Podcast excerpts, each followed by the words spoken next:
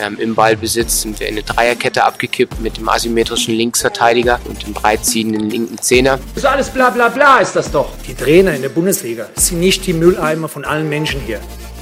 From Coach to Coach, der Fußballtrainer-Podcast. Und da sind wir wieder zurück mit Teil 2 des Gesprächs mit Theo Mauer, unserem Spielanalysten aus Berlin, der da ist. Ich habe Theo ja schon vorgestellt in der ersten Folge. Für diejenigen, die noch nicht zugehört haben, es lohnt sich reinzuhören, denn Theo hat erzählt, was so seine Aufgaben sind der Spielanalyse, wie er das Ganze auch sieht, wo er die Chancen drin sieht, worauf man drauf achten sollte. Und die letzte Folge haben wir mit der Frage beendet, auf die ich Theo noch nicht antworten lassen habe, inwiefern man als Spielanalyst bei einem Spiel Emotionen zulassen darf. Jetzt bist du dran, Theo. Ja, interessante Frage, beziehungsweise ähm, für mich eine, eine, sehr relevante Frage, weil ich ähm, grundsätzlich ein sehr, sehr emotionaler Typ bin, im Fußball vor allem natürlich. Deswegen ist es für mich schwierig oder passt vielleicht auch gar nicht so äh, dazu, dass ich in dem, in dem Sinne ähm, ja, diese Aufgabe habe im, im Trainerteam, aber ähm, ja, da kann ich mich auch nicht zurückhalten, muss ich ehrlich sagen, in, in vielen Situationen. Auch weil man vielleicht die ein oder andere Szene nochmal sieht, da auch dann immer was, wo man nochmal einen anderen Blick drauf hat, ähm, als in der Sekunde selbst und vielleicht nochmal was mehr sieht als ein Schiedsrichter zum Beispiel auf dem Platz. Ähm, aber nee, ich bin, bin ein sehr, sehr emotionaler Typ, feuer die Mannschaft auch gerne an das geht in der Rolle dann, sage ich mal, auch, auch schon, solange man am, am Spielfeldrand irgendwo sitzt, ähm, geht das schon auch.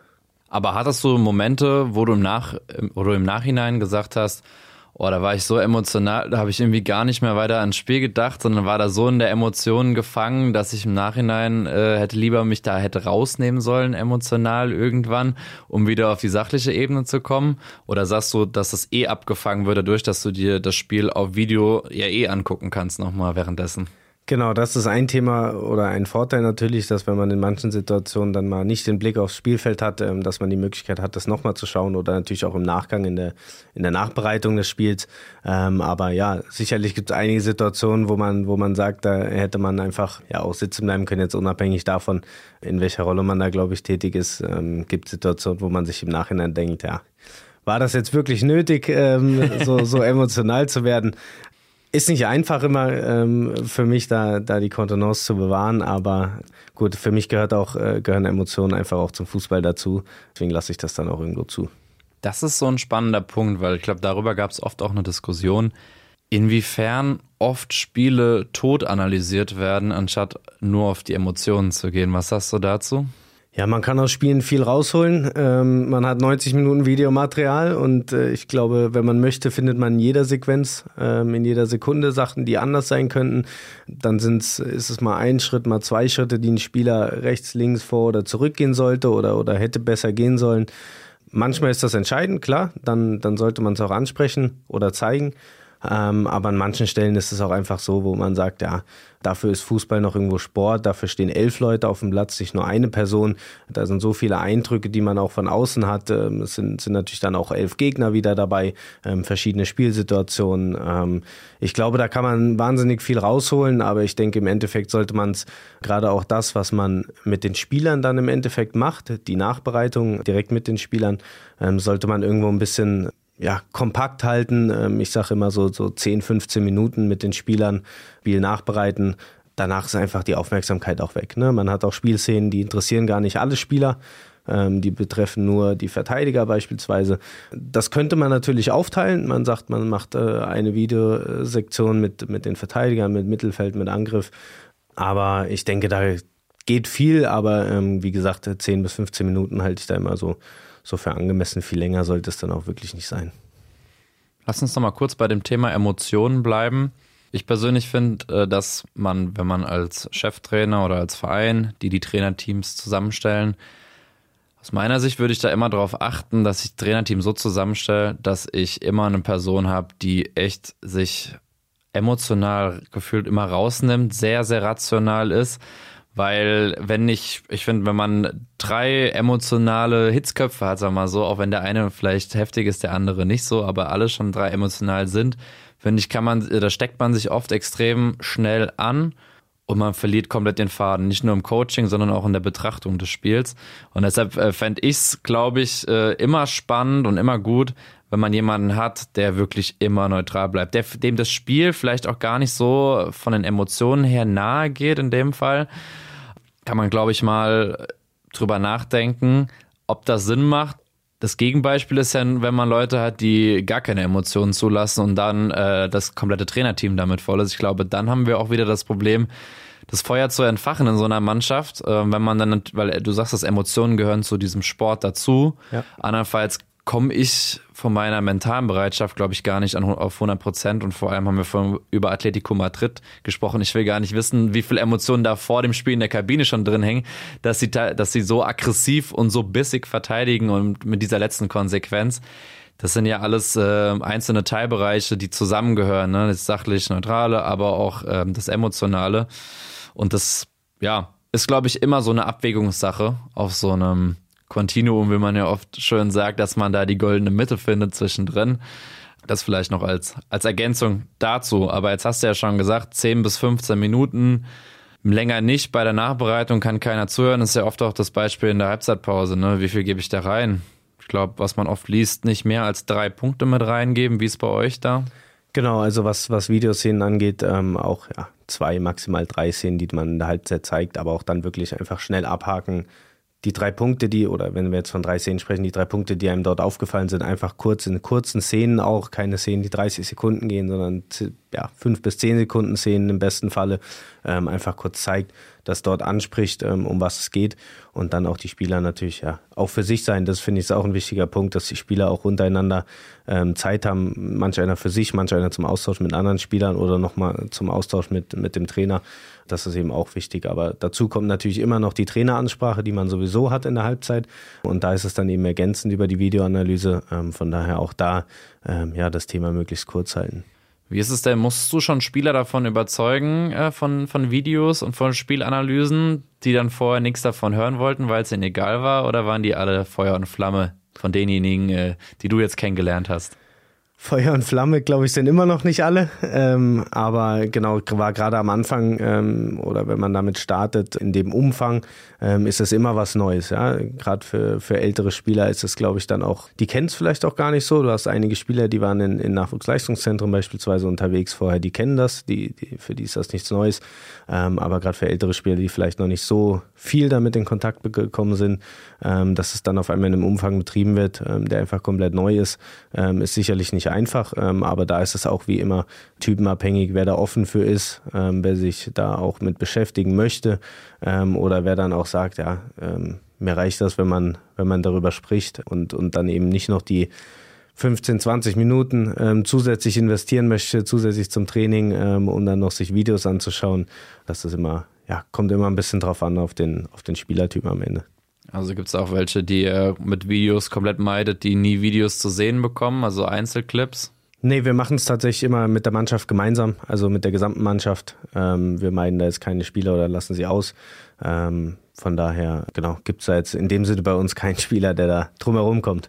Ja, ich finde es schon spannend, aus welchen Zwecken man manchmal die Videos auch einsetzt. Was sagst du, aus welchen Zwecken ist das bei euch? Aus welchen Zwecken? Im Endeffekt geht es, glaube ich, darum, den Spielern zu zeigen, was gut ist, was nicht so gut ist, um da auch einfach ein besseres Gefühl zu entwickeln und dann eben auch die Situation nochmal aus einer anderen Perspektive zu sehen. Vielleicht auch mit mal zwei Tagen Abstand, dass sie die Szenen dann nochmal sehen, dass man dann nochmal drüber sprechen kann. Auch da hatte ich gesagt, dass es immer wieder wichtig ist, die Spieler selbst mit reinzuholen, ähm, was sie in der Situation gedacht haben, ähm, was, was ihr Gefühl war. Und äh, ja, das ist einfach, ähm, ja, glaube ich, der, der Zweck dahinter, warum man es macht, einfach um den Spielern nochmal was äh, vor Augen zu führen. Wie gesagt, was sie gut gemacht haben, was sie schlecht gemacht haben, immer natürlich mit dem Hintergrund, dass man ähm, die Mannschaft, aber auch die Spieler einzeln natürlich immer verbessern möchte. Also vor allem das Inhaltliche, ne? weil ich finde, man kann ja auch was fürs Selbstbewusstsein tun in dem Fall. Das ne? geht auch, klar. Das ist natürlich auch möglich, wenn man da ausschließlich gute Szenen ähm, einigen Spielern vorlegt. Ähm, das geht sicherlich. Aber es gibt natürlich, ja, oder für mich ist der Punkt, ähm, dass man dieses inhaltliche Thema einfach darlegt. Und da kann man ja auch das Thema Selbstbewusstsein mit, mit hineinnehmen, ähm, dass man dann einfach Szenen auch mannschaftlich zeigt, die gut waren, auch wenn da Einzelspieler gute Aktionen drin hatten, ähm, dass man es aber dann trotzdem in einem, in einem mannschaftlichen Zusammenhang irgendwo bringt. Jetzt haben wir ja viel so aus dieser taktischen Ebene gesprochen die man bei der Spielanalyse letztendlich betrachtet.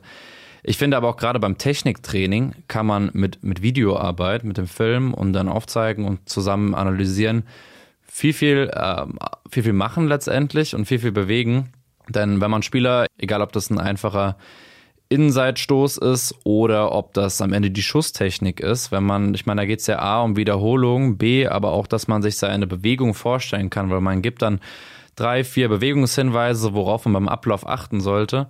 Aber, und das ist, glaube ich, entscheidend, dass man das auch immer wieder selbst sieht, weil man spürt es ja, wenn ich jetzt aushole, gerade bei einem Schuss, wie war mein Anlauf, kleine Schritte, große Schritte, wie viele Schritte habe ich gemacht, wie war auch der, der, der Stemmschritt dann, kurz bevor ich dann wirklich den Ball treffe. Und wenn man da auch vielleicht damit arbeitet, ähm, die Spieler selbst sich gegenseitig filmen zu lassen, irgendwie jeder hat ja gefühlt mittlerweile ein Handy, einfach Zweierteams Passspiel oder Torschuss und dann als Trainer da noch dabei zu sein und vielleicht auch, dass die Spieler selbst am Ende für sich so zwei, drei Punkte verinnerlichen, weil sie auch Bilder von sich im Kopf haben, wie sie das gemacht haben und dann am Ende bei den Positivbeispielen, wo ein guter Bewegungsablauf dabei war, das so verinnerlichen, glaube ich, kann man über den Kopf auch ganz, ganz viel bei der Technikschule machen. Oder wie siehst du das?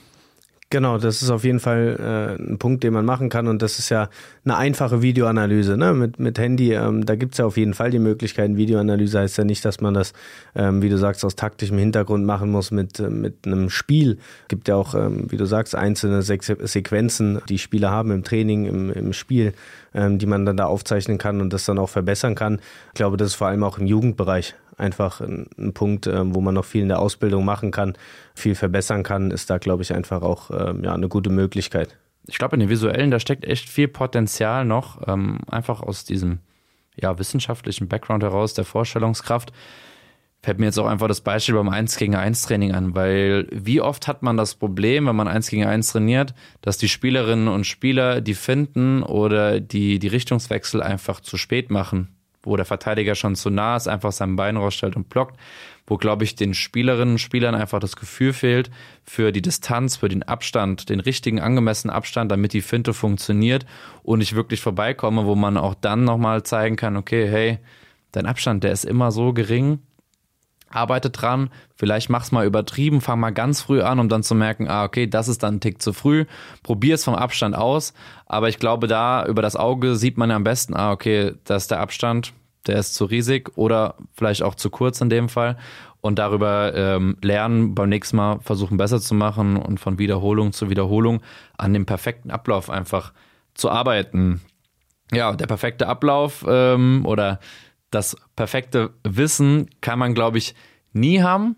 Aber, und da sind wir bei dem Thema so Fortbildungsmöglichkeiten, wie kann ich mich im Bereich Spielanalyse weiterbilden? Äh, was hast du da so für Tipps auf Lager, ähm, vielleicht auch aus deinem Studium? Ja, Studium war ein Thema, wo das Thema Spielanalyse auch behandelt wurde. Ähm, dann hatte ich das Glück, dass auch relativ ausführlich ähm, während meiner Trainer, Trainerlizenzausbildung war. Ähm, die habe ich in, in Hamburg tatsächlich gemacht, beim Hamburger Fußballverband. Kann ich auch sehr empfehlen dort. Ähm, Warum? Sehr anspruchsvoll, aber auch sehr viel Wissen, was dort gelehrt wird. Und ähm, ja, wie gesagt, hat auch das Thema, Thema Spielanalyse ähm, intensiv behandelt. Und ich fand es ich kann es natürlich nicht vergleichen, weil ich meine B-Lizenz nur in Hamburg gemacht habe. Ähm, aber ich fand es ähm, ja sehr innovativ, auch das Konzept dort mit, mit vielen neuen Themen oder mit vielen aktuellen Themen sehr, sehr gut angepasst an die aktuelle Zeit. Ansonsten ähm, hatte ich auch selber eine Fortbildung gemacht beim Internationalen Fußballinstitut, sitzen in Ismaning auch, ähm, haben die Möglichkeit oder es gibt, äh, gibt dort einfach ja rein virtuelle Programme, ähm, die man machen kann, gibt aber auch ähm, mit Präsenzprogramme. Äh, ähm, die man da machen kann. Mittlerweile kann man aber auch ähm, Fußball-Coaching studieren, tatsächlich. Ähm, auch interessant. Ähm, aber genau, das sind so die Themen, die man noch, noch außerhalb machen kann.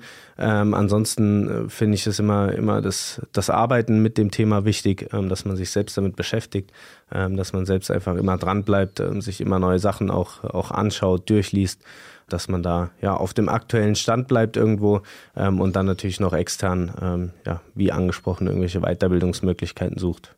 Schaust du da auch viel auf den äh, Profibereich, auch wie, wie Trainer ähm, Spiele analysieren nach dem Spiel in der Öffentlichkeit, um dir da Dinge abzugucken? Ich gucke relativ ungern Pressekonferenzen, muss ich sagen. Deswegen ist es, ähm, ist es direkt nach den Spielen jetzt, ähm, jetzt nicht so. Ich finde auch gerade die, die Fernsehinterviews, die man dann hört nach dem Spiel, sind für mich relativ äh, uninteressant, weil in meinen Augen da die Medienschulung durchkommt. Aber ansonsten, ähm, ja, ist es sicherlich immer interessant. Gibt ja auch im, im äh, ja, TV oder in, auf Streamingdiensten ähm, verschiedene Varianten, Möglichkeiten, ähm, wo, wo Trainer oder Experten ähm, irgendwelche Spiele analysieren. Ähm, das finde ich immer ganz interessant. Weil Hast du da, da irgendwelche Formate, wo du sagst, ey, ja, die catchen mich, so Spielanalyseformate? Ähm, ich finde von Sky Matchplan ganz interessant. Manuel Baum macht das tatsächlich auch relativ gut auf seinem Instagram-Kanal. Ich glaube auch ähm, TikTok, ne? Also der genau, ist ja bei TikTok Instagram. da extrem aktiv. Ja, genau. Das ist auch was, was ich, was ich mir anschaue. Genau, es ist immer, oder interessant finde ich es immer, wenn es jemand macht, der neutral zu solchen Situationen steht. Ähm, der einfach nicht mit, mit einem Verein irgendwo, ja, gerade tief verbunden ist, ähm, sondern einfach neutral zwei, zwei Spiele oder dann in dem Fall Fokus auf ein Spiel oder auf ein, auf ein Team legt, ähm, dass man das einfach ein bisschen neutraler mal, mal sieht, auch in der Analyse. Ja, auch wahrscheinlich, wie, welche Abhängigkeiten bestehen, ne? weil je nachdem, wie Team A spielt, spielt Team B äh, in dem Fall vielleicht ein bisschen passiver.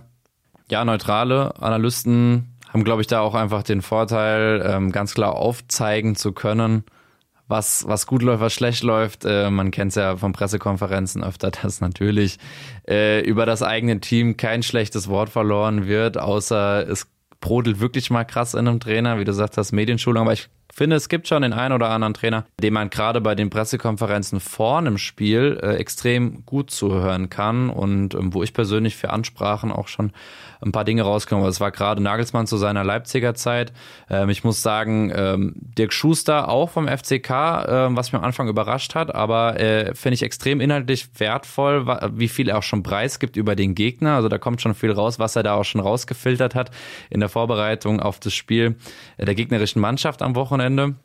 Ich glaube, da muss man einfach mal gucken, äh, welche Trainer sagen einem auch so zu. Die anderen langweilen vielleicht ein. Bei Daniel Farke sagt man ja auch immer, dass man Zeit mitbringen muss, äh, wenn er gefühlt über Fußball philosophiert, wo vielleicht aber auch spannende Dinge dabei sind am Ende. Ähm, ja, aber sind letztendlich alles spannende Punkte, wo man, glaube ich, immer wieder was rausziehen kann, weil du sagst, äh, du bist immer wieder am Schauen, ähm, wo kann ich Punkte rausziehen, auch für die Arbeit bei Starken und und und. Ähm, Hast du denn, wir haben ja vorhin schon mal darüber gesprochen, weil man wenig Zeit hat für, für Spielanalyse unter der Woche, um da was vorzubereiten, haben wir schon darüber gesprochen, schriftlich einfach Tipps reinzugeben. Hast du sonst noch Tipps und Tricks?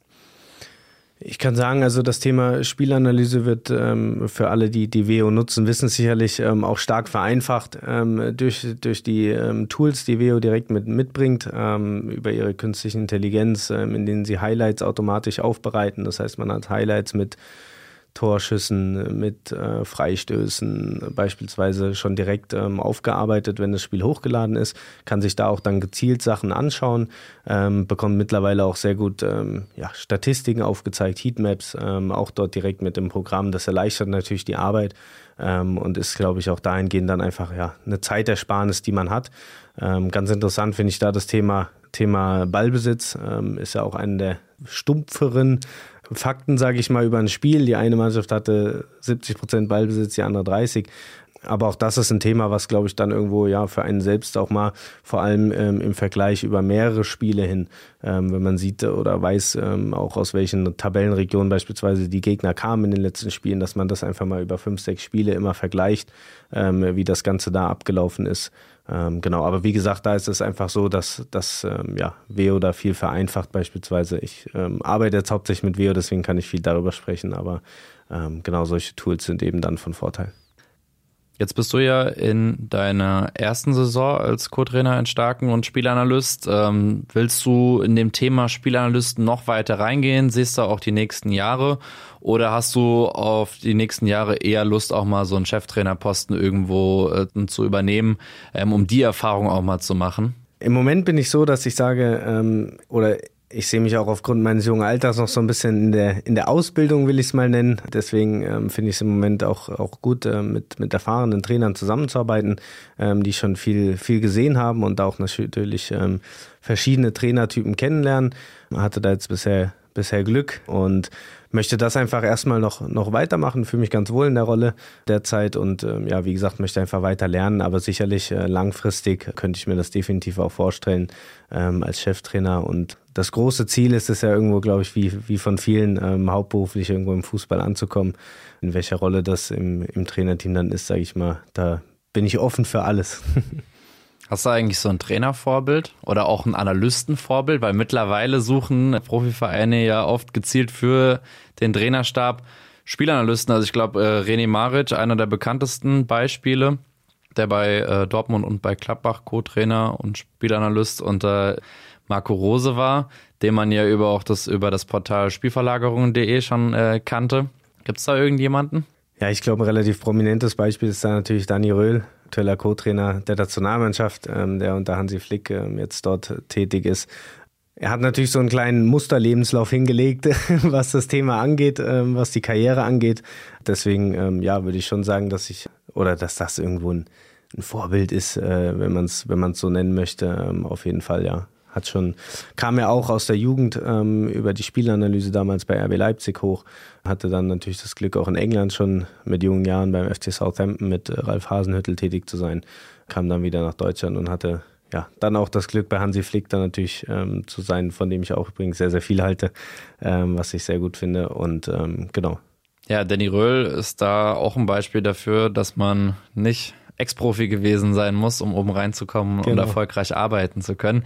Und das zeigt's ja auch. Also ich glaube, von den Typen wird immer mehr gesucht. Ich glaube, haben auch bei St. Pauli gesehen oder Fabian Hützler hat jetzt ja auch keine große Spielerkarriere hinter sich, äh, wie manch anderer Trainer, der in der Bundesliga oder zweiten Bundesliga Trainer sein darf. Aber diese Skills der Spielanalyse und vor allem den Switch hinzubekommen, aus dieser Spielanalyse die entscheidenden Punkte rauszufiltern, richtig weiterzugeben im Spiel, aber auch im Training, das macht einen guten Trainer am Ende auch aus, oder? Ja, sicherlich. Ich glaube, ähm, es ist wichtig, dass, dass ein Spielanalyst immer zuarbeitet und, und der Trainer dann im Endeffekt da, da für sich die Lehren rauszieht, die er daraus ziehen kann.